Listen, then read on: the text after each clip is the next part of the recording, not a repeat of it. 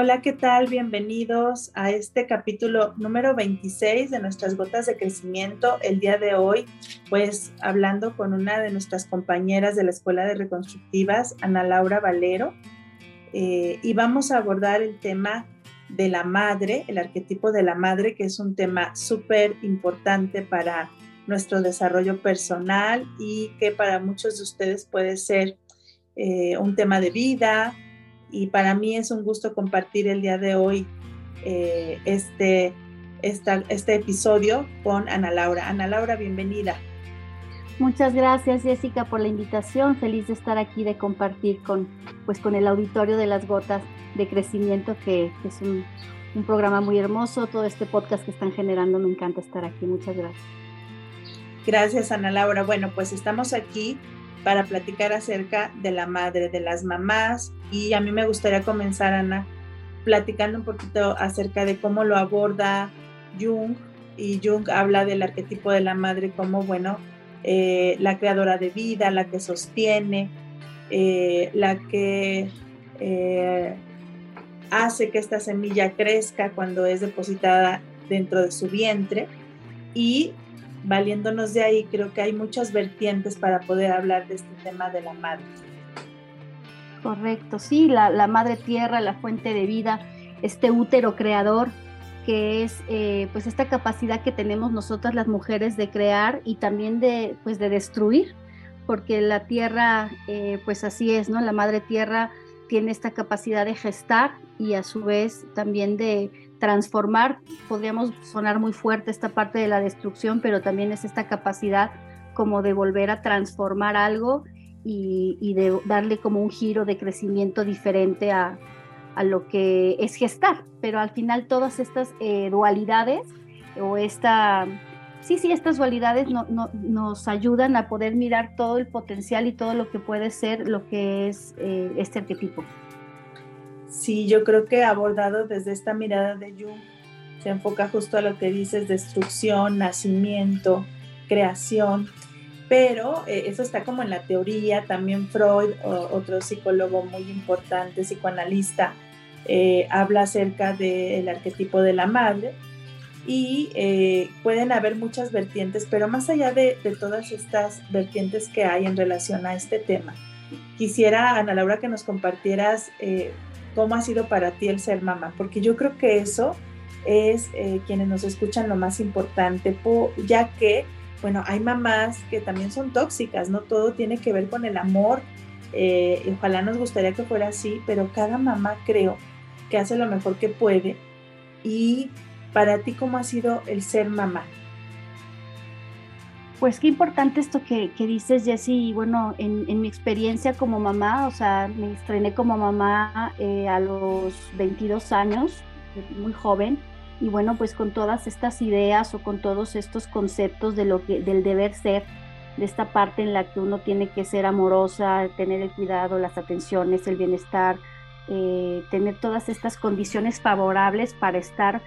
para, para, pues para una nueva vida, para sostener una nueva vida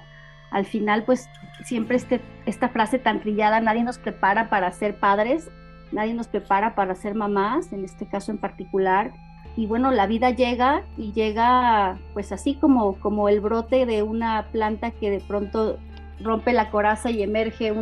una plantita, es que no hay, pues yo creo que nunca hay una preparación porque solamente es la experiencia lo que te hace pues ir entendiendo esto que decías, ¿no? todos quisiéramos que, fuera una cosa linda, que, la mamá fuera todo este ideal de lo que un programa establecido en la cultura, en la religión nos, nos pone como el deber ser una madre, ¿no? Y hay como un montón de condicionamientos. Yo recuerdo cuando recién ya mis hijos iban en, en la, pues quizás yo creo que kinder, primero primaria, ya había algunas mamás más experimentadas, mayores que yo, y entonces esta pregunta de tú cómo le haces y cómo es que mantienes esta calma. Y, entonces idealizas toda esta idea de lo que puede ser una mamá correcta, una mamá perfecta. Y, de pronto con el tiempo te das cuenta pues que esa persona que tú ves como un ideal también tiene pues todas estas sombras, todos estos miedos, porque al final lo que estamos haciendo es cuidar una vida y todo lo que traemos en, a título personal como ser humano antes de ser una mamá, pues toma, toma mucha relevancia en la crianza de una criatura. Y, bueno, para mí ha sido todo un reto porque esta parte de disciplina con amor, pero a la vez también eh, esta otra parte en la que, como te decía, nadie te dice cómo ser mamá y no sabes si te estás equivocando. Siempre como, como un reproche en donde no me das, no me, no, no, no me quieres. Y entonces empieza a haber un montón de voces que puede ser bastante difícil ser, ser mamá en todas las etapas. Claro, y yo creo que una parte importante, como bien dices, es eh, en tu caso que fuiste una mamá joven y en el mío también, yo fui mamá a los 19 años y creo que ahora que ya ha pasado el tiempo, yo vuelto a ver ahora a las personas, a las chicas de 19, 20 años o 23 siendo madres. Yo digo, bueno, tal vez en mi caso personal, si no hubiera sido madre esa edad, tal vez no hubiera sido madre después. Siento que más adelante eres más consciente de toda esa responsabilidad. Yo a los 23 años ya tenía dos hijas y eh, ahora que yo veo a mis hijas de 24, a una hija de 24 años y pienso en eso, en que yo a esa edad ya tenía dos hijas, la verdad es que no sé cómo pasó. Y muchas de nosotras y quienes nos escuchan tal vez fue así, no saben cómo pasó, pero se logró el objetivo. Y, y el objetivo principal de los padres de la madre es mantener a los hijos con vida, aunque se escuche fuerte, pero desde esta fuerza arcaica, eso es lo que los hijos necesitan en, cada momento o etapas, como estás diciendo, que después se van llenando de etiquetas, de cosas, de necesidades, de reclamos, de, carencias de las propias mamás. Pero qué duro es ser mamá cuando a lo mejor nos tocó, me, lo digo yo para mí, eh, ser mamás siendo niñas, porque a los 19 años creo que yo no era consciente de todo esto, eh, este, esta siembra tan grande que es un ser humano y tal vez esa inconsciencia hizo que, pudiera ser posible de alguna manera, pero también creo que un ingrediente muy importante, no sé qué opines Ana Laura, es eh, eso que yo vi que hizo mi mamá o que hicieron otras mujeres que me criaron junto a mi mamá y que de manera inconsciente fui repitiendo eso que se grabó en mí y que entonces era el cuidar de cierta manera, el hablar de cierta manera, el educar de cierta manera. Son ingredientes que están en nuestro inconsciente y que en mi caso y en el caso de muchas mujeres seguramente se grabó y repetimos en la crianza de nuestros hijos. Sí, sí, definitivamente, bueno, has tocado muchos puntos importantes que, de pronto esto que decías, antes de, llegar a este punto que comentas, eh, esta fuerza de la vida que quiere llegar y no importa si estés listo, si no estás listo y como decías, ¿no? O sea, si lo pienso mucho, si lo medito mucho, eh, de pronto decido no tener hijos porque hay, algo que me hace pensar que, que, de pensarlo demasiado, ¿no? Y me gusta mucho esta, esta idea de, de cómo, eh, hablando literal de biología, cómo esta cooperación del, del, esperma, el óvulo, cómo estimula el óvulo para que una, un, espermatozoide pueda entrar y llegar. Y, escuchaban todos estos reels y, de pronto TikToks y todas estas cosas que, hay, una, hay una frase que decía, esta frase tan triada también de yo no te pedí nacer yo no te pedí llegar. Y de pronto es como decir, pues no, no pediste, pero la fuerza de la vida luchó para que tú fueras el que, el que atravesara ese umbral y llegaras.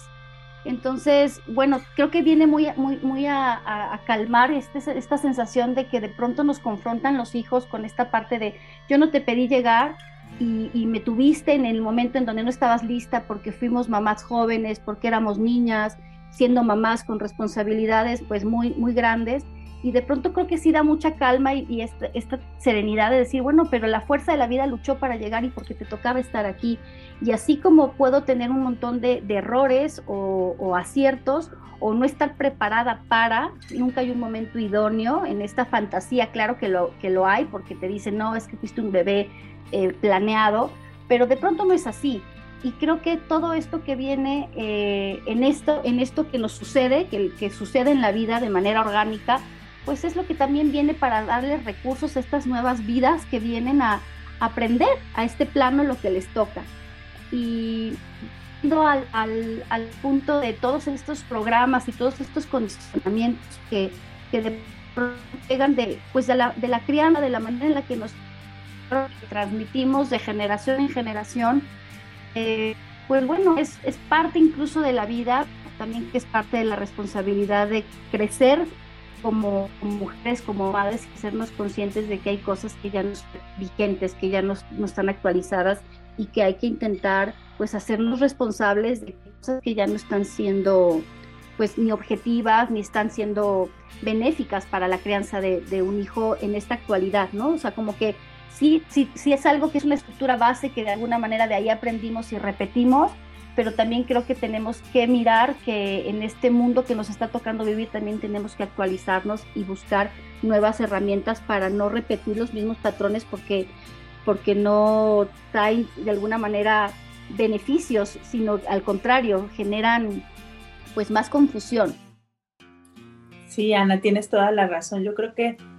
el ser mamá eh, nos va abriendo los ojos a saber que tenemos un lugar en la vida de, nuestros hijos que va a ser único, irrepetible y que pase lo que pase, estemos de acuerdo en sus decisiones o ellos con las nuestras, es un lugar que nadie más puede ocupar. Eh, me parece que cuando sabemos ese lugar y lo ocupamos bien, eso facilita la vida de los hijos. Eh, hablabas tú hace un momento de las etapas que vivimos como madres. No es lo mismo ser madre de un bebé a ser madre de un adolescente o a ser madre de un adulto. En las diferentes etapas nos, nos toca irnos adaptando a ellas. Para lo ideal es ser un andamio en donde ellos se puedan recargar un poquito y después hacerlo solos, según la edad. La mayor eh, frase que, que a mí me gusta compartir en esta cuestión de la maternidad es que seas tan buena madre que ya no te necesite. En nuestra cultura me parece que eso cuesta mucho trabajo porque tendemos a, depender cuando ellos son mayores de los hijos, a, decir que es obligación que se queden con nosotros, que nos cuiden, que, eh, que vean por nosotros tal vez incluso económicamente y quienes nos escuchan, creo que ese es el trabajo más importante que tenemos que hacer como padres, como madres, que es que ellos ya no nos necesiten ni tampoco nosotros a ellos. Es ir haciendo una planeación de un futuro eh, que sea de responsabilidad para ambas partes y soltar, soltar, porque esta frase que te digo creo que es súper fuerte, porque cómo es que ya no me va a necesitar, yo creo que los hijos vamos a necesitar a los padres de alguna manera, pero si llenamos esta mochilita de todo lo necesario para ellos, ellos podrán tener esas herramientas ahí y buscar su autonomía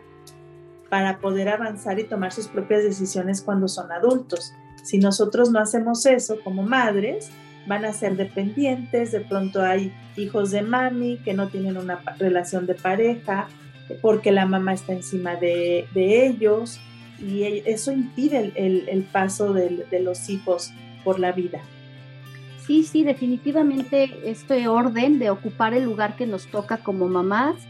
es, es pues el punto clave o la columna vertebral de poder acompañar y sostener la vida de los hijos en la etapa en la que se encuentren, ¿no? O sea, como bien lo mencionabas, ¿no? ¿Qué necesidades? Y es como preguntarnos, ¿qué necesidades hay de mí para mis hijos?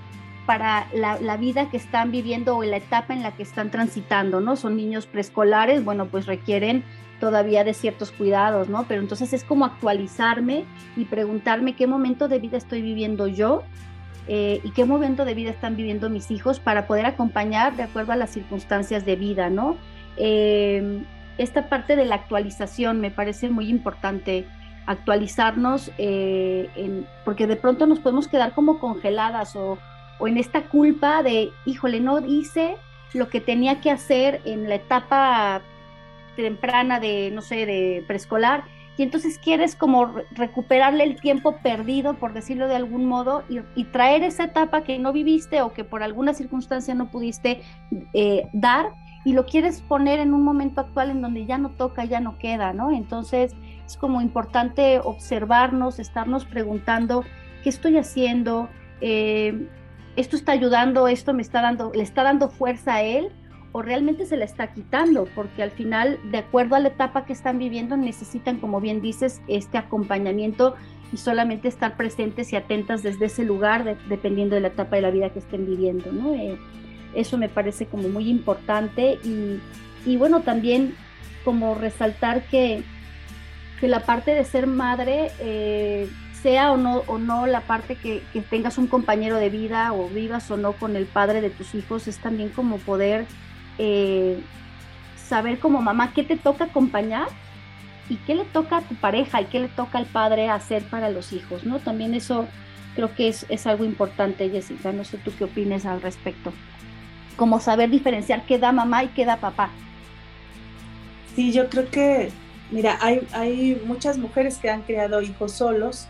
pero también es cierto que muchas que conforman familias y que con una pareja eh, logran hacer acuerdos de, crianza, como tú dices, responsable, más amigable, eh, eh, llena de límites. pero un tema que nos falta, me parece abordar es, ¿qué necesito yo primero como mujer? A veces vamos a poner esto que necesito yo como mujer en mis hijos. Por ejemplo, a mí me gustaba el ballet y entonces quiero que mi hija tome clases de ballet. A mí me gustaba el fútbol y quiero que mi hija tome clases de fútbol o que toque el piano. Todos esos anhelos tal vez no eh, realizados o esos sueños que no realizamos como mujeres tal vez los ponemos en los hombros de nuestras hijas o hijos.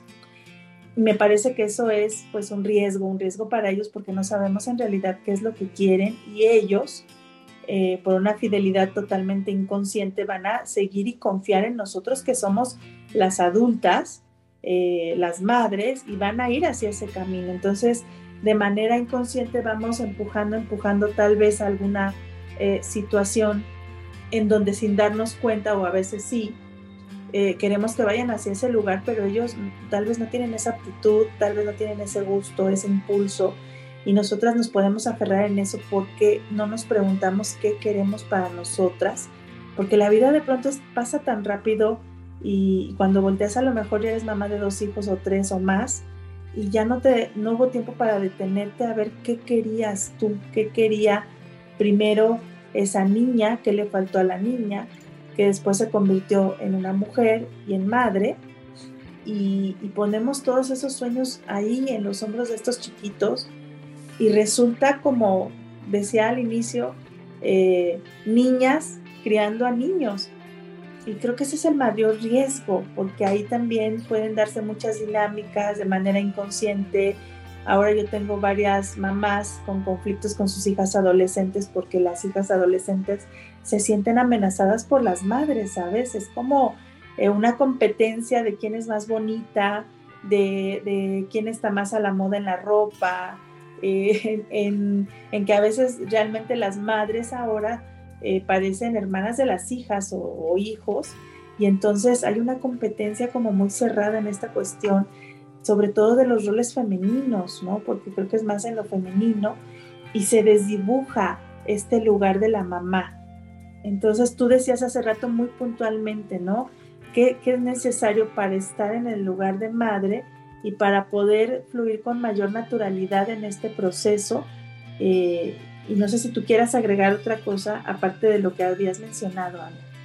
Sí, Jessy, básicamente veo esto que, que, dices, digo, yo no tengo, yo no soy mamá de mujeres, pero sí puedo, puedo observar esto también en, en, consulta, todos estos roles que se, que se pueden hacer como competencia en esta parte de no, de no vivir tu edad, de no estar actual, es decir, que soy una mujer de 45 años y entonces mi hija tiene 17 y entonces todos estos roles o todo este es desde donde yo me conjugo como mamá y cómo compito, cómo de alguna manera me salgo de mi lugar porque yo no pude vivir o yo no pude hacerme responsable, cargo de mí, de, mis propios proyectos y entonces me desbordo y pongo encima de, mi hija o de mi hijo, en mi caso, el, pensar en que tienen que satisfacer las necesidades, porque otra dinámica que se puede dar con los hijos cuando somos mamás de varones, pues que, cumplan con un rol de la pareja o que de alguna manera les exijas a ellos que, que satisfagan ciertas necesidades o que ellos ocupen ese lugar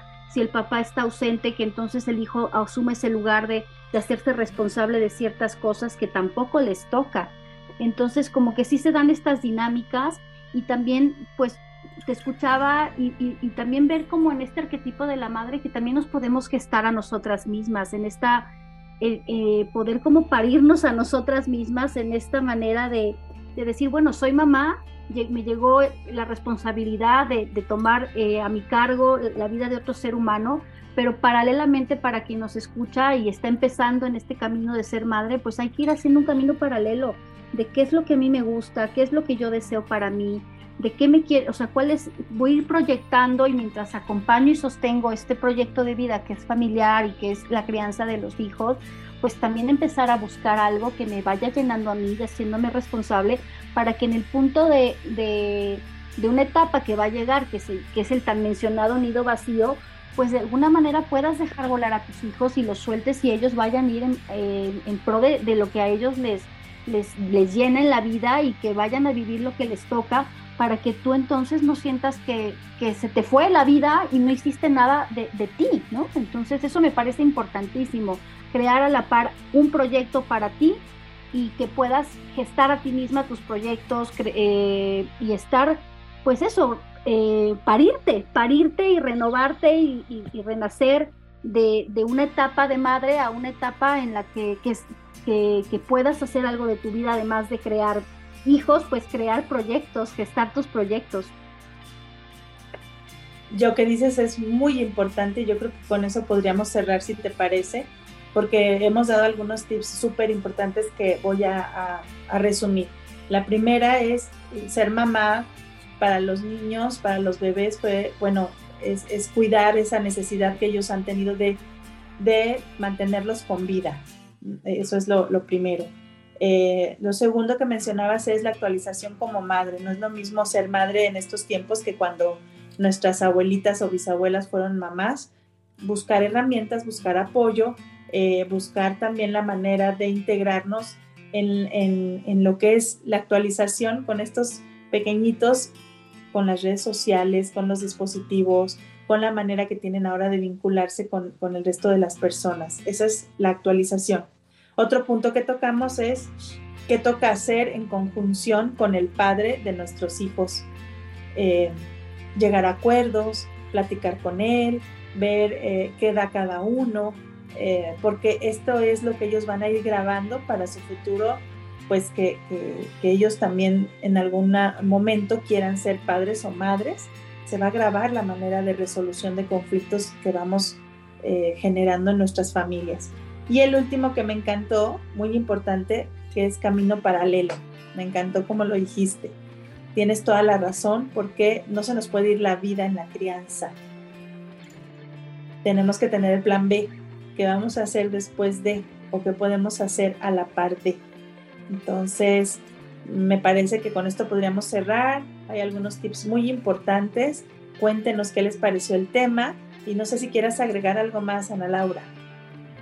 Nada, Jessica, la verdad es que creo que esos cuatro puntos son claros, son efectivos y nada, pues que busquen, eh, hay muchas herramientas a la mano, que, que no se queden en, en esta creencia limitante de así son las cosas y así me tengo que quedar. Hay muchas formas de renovarse, de, buscar nuevos caminos y en la crianza, en, la relación personal contigo misma y bueno, pues eh, a tomar decisiones para que no te quedes ahí en el limbo. Claro, y también eh, un punto importante que me gustaría agregar es, si, ¿qué pasa si tienes una mamá tóxica? Eh, las mamás tóxicas a veces son así, llegan a ser así por sus historias de vida, pero como hijos tenemos la obligación de buscar ayuda, de buscar herramientas para poder eh, vivir una mejor forma de comunicación con ella o ponernos a salvo de una relación tóxica con nuestra madre, que eso me parece que es un punto súper importante. Cuéntenos qué, opinan acerca de esto. Y, bueno, abordamos creo que todas las áreas que tienen que ver con la madre. Pues gracias Ana Laura por estar aquí. Gracias por tu tiempo, por, por compartir esta gota y les invitamos a que busquen en las redes sociales los próximos talleres que hay en reconstructivas alrededor del mundo, que nos dejen sus mensajes de voz, cuéntenos qué les pareció, qué temas les gustaría que abordemos y que se conecten pues en la próxima gota de crecimiento. ¿Algo más, Ana? Nada más, Jessy. Muchas gracias por la invitación. Un honor estar aquí. Muchas gracias y saludos a todos y hasta la próxima. Hasta luego.